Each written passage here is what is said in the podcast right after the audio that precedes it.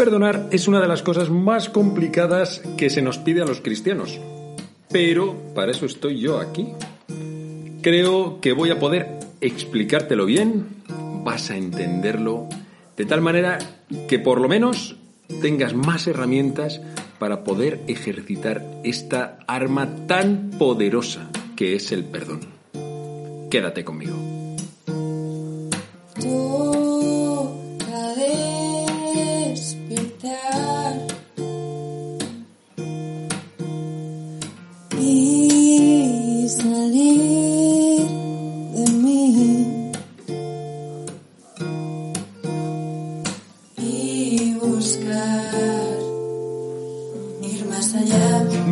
Buenos días, yo soy el Padre Joaquín y esto es Alío, un podcast para gente despierta que quiere crecer, en el que te hablo de temas de fe, espiritualidad y estilo de vida.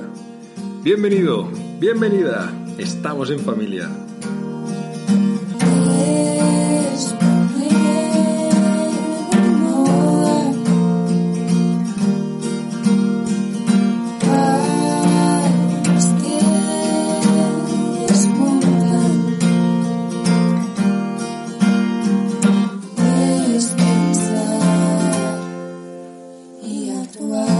Antes de pasar a materia, te quiero contar que el este sábado pasado estuve en dos bodas. Tuve una por la mañana y otra por la tarde. Estamos en un tiempo un poco curioso de rebrotes de esta pandemia del COVID que nos atenaza. ambas parejas las conozco desde hace tiempo, he podido acompañarlas y de hecho al menos a tres de ellos los conocía antes incluso de que ellos empezasen a salir. Estaban deseando comenzar este proyecto, un proyecto nuevo de poner en medio de sus vidas a Jesús y deseándolo mucho. Cuando además eres llevas un noviazgo cristiano, no vivís juntos, pues claro, es que es que estás deseando mucho que llegue este día y tener que retrasar la fecha como tuvieron que hacer unos de ellos porque lo habían programado para el mayo de este año hace ya unos meses, pues solamente pensarlo se les hacía bastante difícil. Yo ahora mismo estoy feliz de haberles podido casar. Mirad, cuando uno vive un noviazgo de esta manera, parar una boda es parar una vida. Posponer una boda es posponer una vida. Es como que te pida la gente, mm, pues por lo que sea, que pares tu vida. Pues ellos han querido seguir adelante. Yo hago también esta opción, vivir como si este virus fuese a quedarse y entender que es un peligro más que tiene esta vida. Tendremos que guardar todas las medidas de seguridad y de higiene que nos pidan. Creo que debemos ser prudentes, pero yo no dejaré que el miedo me paralice. Yo voy a seguir viviendo.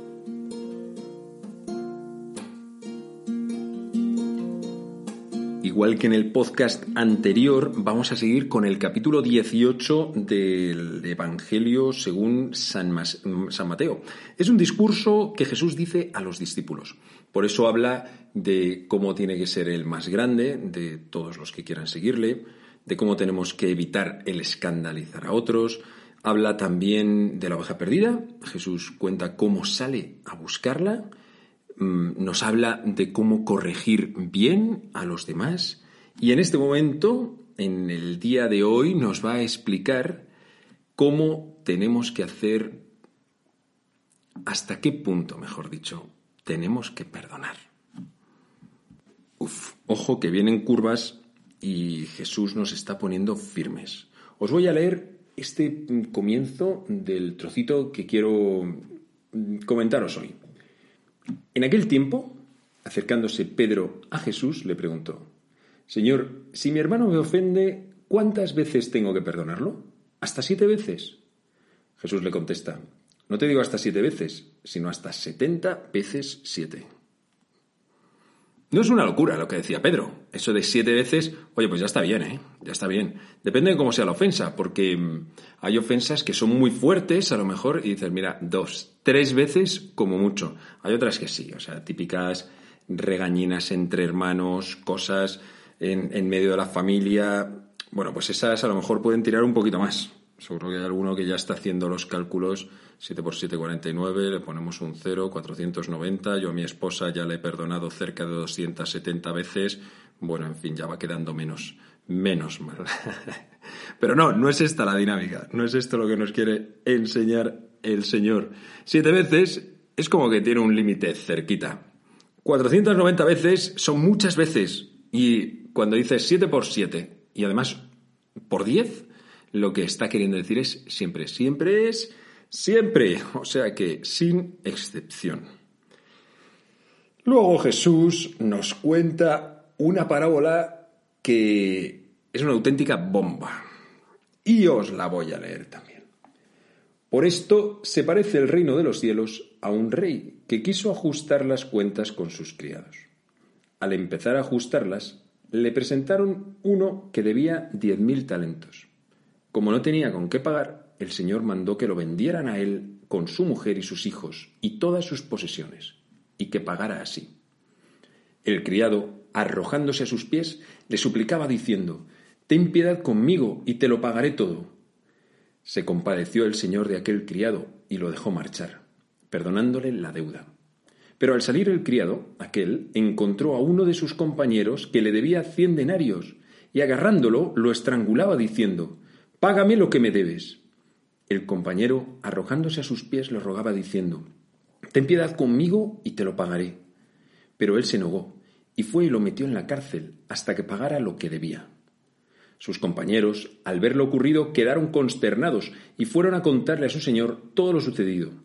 Entonces el señor lo llamó y le dijo, Siervo malvado, toda aquella deuda te la perdoné porque me lo rogaste.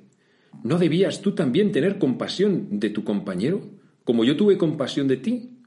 Y el Señor, indignado, lo entregó a los verdugos hasta que pagara toda la deuda. Y me parece precioso que comience Jesús diciendo, así es el reino de los cielos. Porque el rey aquel perdonó a aquel criado que tenía una deuda excesiva dice que le perdonó diez mil talentos. Esto es como el equivalente al trabajo de 300 años.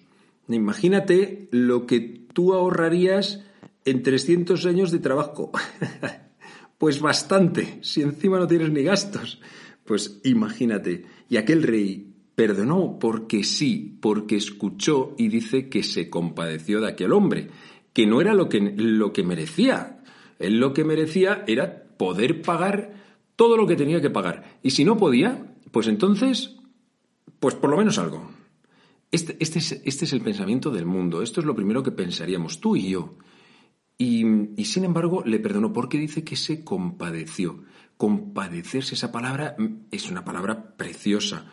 Compadecer es padecer con el otro, o sea, vivir su mismo sufrimiento, lo mismo, verle que está sufriendo, verle su dolor y decir, me está doliendo lo mismo que a ti te duele. Y entonces aquel hombre, eh, aquel rey se compadeció. Bueno, pues vamos a ver ahora qué pasó con este criado.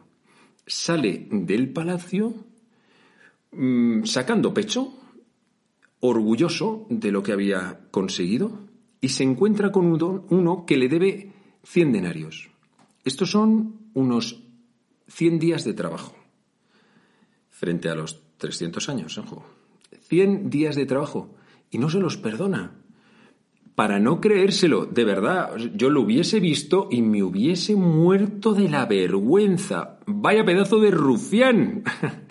No sé si es porque era egoísta, avaricioso, pesetero, insolidario, mm, rencoroso, a lo mejor. ¿Cuál era su problema? ¿Cuál fue el problema de aquel hombre al que le habían perdonado todo, absolutamente todo, a él y a toda su familia, porque les iban a vender. Y, sin embargo se echa encima del otro a exigirle nada, una, una minucia comparado con todo lo que debía. ¿Cuál era el problema de este hombre? Un único problema, que no había tomado conciencia de lo que le había ocurrido. Y siguió su vida, siguió su vida exactamente igual Salió del palacio del rey, sacando pecho, orgulloso de haber conseguido ese perdón. Seguramente lo que pensó es que se lo había merecido, es que lo había ganado. una auténtica locura. Si este hombre hubiese sido consciente, habría caído de rodillas, se habría puesto a sollozar de alegría, en vez de salir a la calle con una sonrisilla de ser una especie de privilegiado y un listillo que había conseguido que el rey le perdonase absolutamente todo.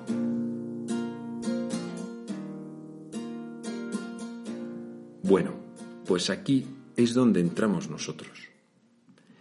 El termómetro de esta toma de conciencia es el perdón. Y te lanzo una primera pregunta. ¿Cómo estás tú de perdón? en este momento que estás viviendo, este momento que estás escuchando este audio, ¿tienes algún tema pendiente? Es importante porque de esto va estas palabras de Jesús y no me gustaría que lo dejases escapar, que se te fuese este podcast sin haber podido darle una vueltecilla.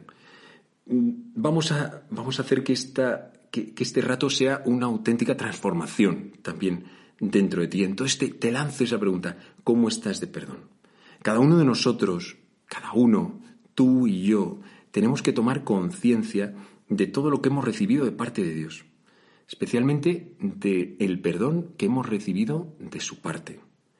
El Salmo 102 dice, no nos trata Dios como merecen nuestros pecados, ni nos paga según nuestras culpas. Mira, a veces en el confesionario se escucha algo parecido a, Padre, si yo soy buena persona, ¿qué quiere decir esto? Me pregunto yo, delante de Dios, ¿de verdad somos buenas personas? Bueno, si, si crees eso, si crees que delante de Dios estás, estás bien, estás impoluto, estás limpio, mm, como te decía, una especie de privilegiado, que, que en comparación con él todo está bien, una especie de... Bueno, pues no, una Madre Teresa, no, pero, pero bien, bien, bien, que yo delante de Dios, bien, como aquel joven rico, ¿no? Que le dice, que, le dice a Jesús, ¿qué tengo que hacer para entrar al reino de los cielos? Porque ha cumplido todos los mandamientos. Bueno, y no, que no le quedaba, le quedaba muchísimo. Si crees que estás entonces en este punto, que serías capaz de decir, no, pero bueno, pero si yo delante de Dios soy buena persona, pues a lo mejor te falta dar ese paso de esa toma de conciencia. Ese criado debería haber vivido del agradecimiento y el amor. Y quien vive así, quien vive de ese agradecimiento y de ese amor, ya no se lo cree nunca más. Esa persona sabe de todo su valor, pero también de todo lo que ha recibido. Y este es el equilibrio perfecto que nos lleva a la felicidad, porque hace que no te lo creas demasiado y a la vez estés orgullosísimo de lo que eres, de quién eres y de que tienes un Dios que te hace grande y perfecto. Vives en el agradecimiento, vives en el perdón, vives en el amor, en la entrega a los otros. Y sabes, el perdón deja de ser una cosa imperada, deja de ser un mandamiento. El perdón cristiano es tan elevado y es tan enorme porque no es un simple mandamiento, sino una consecuencia, una respuesta que acaba saliendo fácil. Porque hemos caído en la cuenta de que los dones espirituales y materiales que hemos recibido de parte de Dios y el perdón que tantas veces nos ha dado cuanto hemos pasado de Él y le hemos herido y hemos vuelto y le hemos pedido perdón muchas veces en la confesión, todo eso vale mil millones de veces más que el daño que nosotros hemos recibido. Es esa distancia tan grande que existía entre la primera deuda y la segunda. Por eso, al final, que nosotros perdonemos es una consecuencia de todo lo que hemos vivido. Por cierto, ahora mientras estás escuchando esto, me gustaría ponértelo de una manera bastante más gráfica que cómo te lo voy contando. Y me gustaría que salieses de la aplicación, a lo mejor llevas el móvil en el bolsillo y lo vas escuchando con unos cascos, ve y busca en YouTube Balibán, el siervo sin entrañas. Balibán es Val, Iván y las dos con V. Y, y escucha ese cuentecito. Balibán son unos amigos que hacen unos dibujos y unos títeres que son deliciosos y con una música súper pegadiza siempre. Tienen un montón de parábolas y en cuanto escuchas una te enganchas a todas las demás. No te olvides de, escuchar la de la ovejita, eh, que me encanta desde hace miles de años. Así que ahora, en cuanto acabemos el podcast, póntelas en YouTube. Bueno, bueno, bueno, pasamos ahora al nivel práctico. Lo primero que te quiero decir del perdón es que es un acto de la voluntad. Si estabas pensando que fuese algo que uno siente excesivamente, pues no, no, no siempre. O sea, no siempre apetece perdonar, no es una cosa que te salga, porque la carga emocional es también muy fuerte. Digo que es un acto de voluntad porque el perdón tiene mucho que ver con el amor. Y el amor cuando deja de ser un sentimiento, se convierte en una voluntad. En esas dos bodas que ayer celebraba, los novios no dijeron sí te quiero, aunque se quieren mucho, dijeron sí quiero, que es muy distinto. Sí quiero es algo así como sí quiero quererte. ¿Por qué? Porque va a haber días en los que es que no me salga demasiado. De todos los que lleváis tiempo juntos, sabéis perfectamente a lo que me estoy refiriendo. Esto es, sí quiero, si quiero también aprender a perdonar. Si quiero responder a las ofensas como Dios ha, ha respondido a mis ofensas. Y de esta manera es como puede llegar a ser fácil. También se entrena. Al principio cuesta muchísimo. También es verdad que unas personas a lo mejor son un poco más pasotillas y otras son un poco más rencorosas. Otra de las cosas prácticas que te digo es que perdonar no significa reconciliarse. Importantísimo, porque hay gente que confunde estas dos cosas. Reconciliarse es un paso más. Perdonar es algo que tú realizas en tu corazón. Esto es importante. Si tú perdonas a alguien, no tienes por qué esperar que esa, perdón, que esa persona venga y te pida perdón. No, tú ya la puedes haber perdonado sin que te haya pedido perdón. Hay gente que a lo mejor mm, piensa que no, yo no puedo perdonar hasta que el otro no me pida perdón. No, no, no, no. En realidad sí que puedes, puedes perfectamente, pero se va a quedar en ti, no va a ir al otro. Cuando va al otro, entonces se convierte en una reconciliación. Ese es el círculo perfecto. Cuando nosotros vamos al Señor y le decimos, Señor, perdónanos, perdóname, el Señor entonces te da su perdón y entonces se obra la reconciliación. Pero no siempre se puede. Hay gente que ofende a Dios, pero que no le pide perdón a Dios. Y Dios está esperando a que se obre esa reconciliación. Por eso la confesión es tan tan importante. Otra de las cosas es que perdonar tampoco es hacer como si no fuese a pasar nada de nuevo. A ver, es lógico prever que lo que pasó repetidas veces volvería a pasar. Entonces es prudente. Hace un tiempo una mujer me contaba unas dificultades fuertes que estaba teniendo con su marido y que había tomado la decisión de mm, separarse y, de decirle, oye, te tiene, tienes que salir de esta casa porque nos estás haciendo daño a mí y a mis hijos. Nuestros hijos, nos estás haciendo daño. Y ella estaba en este dilema, bueno, pero hay que perdonar, hay que perdonar. Hombre, claro que hay que perdonar. Y, y debes perdonarle. Pero eso no significa que no preveas que si él vuelve a casa, vuelva a ocurrir lo mismo, vuelva a provocar dolores. Entonces eso tampoco es prudente, ni es bueno, ni es cristiano, ni le estás haciendo bien a él tampoco, por mucho que le vuelvas a acoger.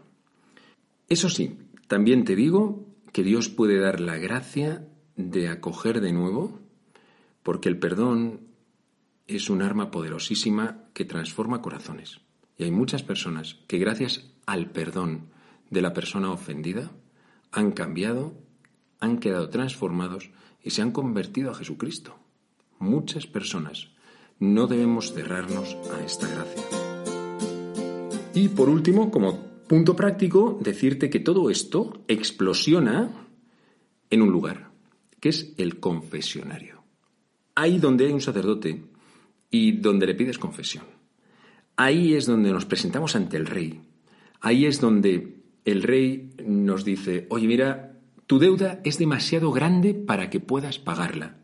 Y ahí es donde el Rey nos perdona toda esa carga inmensa que llevábamos a nuestras espaldas y se las carga Él sobre la suya. Ahí es donde caemos de rodillas llorando de agradecimiento y alegría. La confesión es el sacramento que los católicos debemos de redescubrir y descubrir la libertad y la alegría que nos acaba transmitiendo. Y cuanto más tiempo haga que te confesaste por última vez, lo más probable es que sea cuanto más consciente serás de esto. Así que a por ello, que dices, no, 20 años, ¿cómo va a hacer 20 años, 15, 10, 5 años? Que no me he confesado. ¿Cómo puede ser? ¡Ah, qué vergüenza! Ponerme delante de un sacerdote me mata. No te preocupes, no te preocupes. Sé lo eh, que sea eso lo primero que le digas al sacerdote. Oye, mira, hace cinco años que no me confieso, diez años, veinte, cuarenta. Yo he confesado a gente con más años todavía sin, sin acercarse a una confesión. Y, y esas suelen ser las confesiones más conscientes, porque esa persona no va de postureo no va a aparentar nada, ni lo hace por costumbre. Lleva una carga muy fuerte y, se la entrega a Jesús en este sacramento tan precioso. Imagina, ¿cuántas discusiones habrá evitado este mandamiento de Jesús en toda la historia? ¿Y cuántas rupturas y cuántos odios y cuántas guerras habrá evitado este maravilloso mandamiento de Jesús? Cuando perdones, te estarás sumando a esta corriente transformadora y muy poderosa. Sé feliz.